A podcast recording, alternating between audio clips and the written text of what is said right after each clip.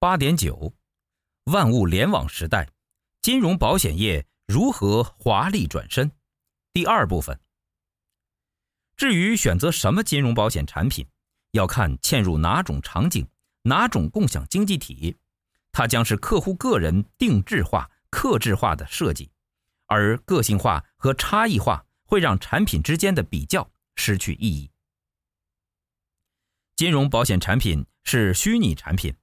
定制化的难点不在于发展新技术，而在于转变旧观念，接受新的价值链，找到客户的服务需求痛点。当然，整个运营后台，包括流程、系统等，需要重新梳理改造，才能产生灵活度高的互联网金融产品。保险只要能和物联网无缝对接，用碎片化保险嵌入不同场景。便有机会创造互联网长尾对共享和产品及服务的需求。传统的保险产品是从保险公司的角度设计的，产品形态和定价机制是保额定保费，但这不是互联网世界想要的。因为互联网用户重视自主体验，习惯零碎的消费行为。我从这个角度逆向思考，发现保费定保额。可以让大多数保险做到真正碎片化。保费定保额的意思就是，我有多少钱就买多少保险，一旦打通，保险责任及保障范围、保险期限及保障什么时候开始、什么时候结束的碎片化都不再是问题，甚至这些都可让客户自己决定。选择权将从保险公司对标准化产品的是否承保，转移到客户对个性化需求的找谁投保。二零一四年之后，我们陆续开发了几款领先于市场的碎片化保险。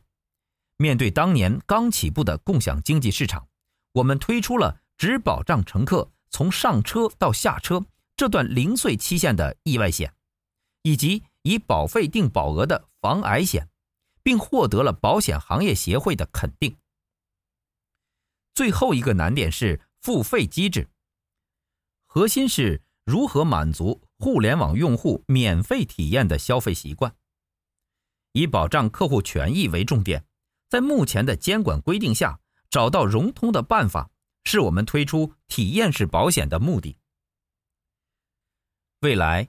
物联网时代的金融保险产品将变得和消费品一样，拥有随手理、随意搭、随心转、随时买、随身带等特色。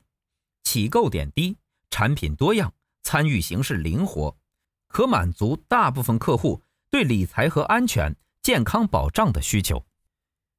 近几年，监管部门放开互联网投保限制，核准成立互联网保险公司。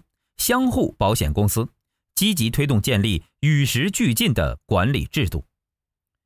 回顾这段野蛮增长的发展过程，倘若没有政府主动搭台，让各公司唱戏，引领行业快速进入多元创新领域，我们又怎能看到今天的繁荣景象呢？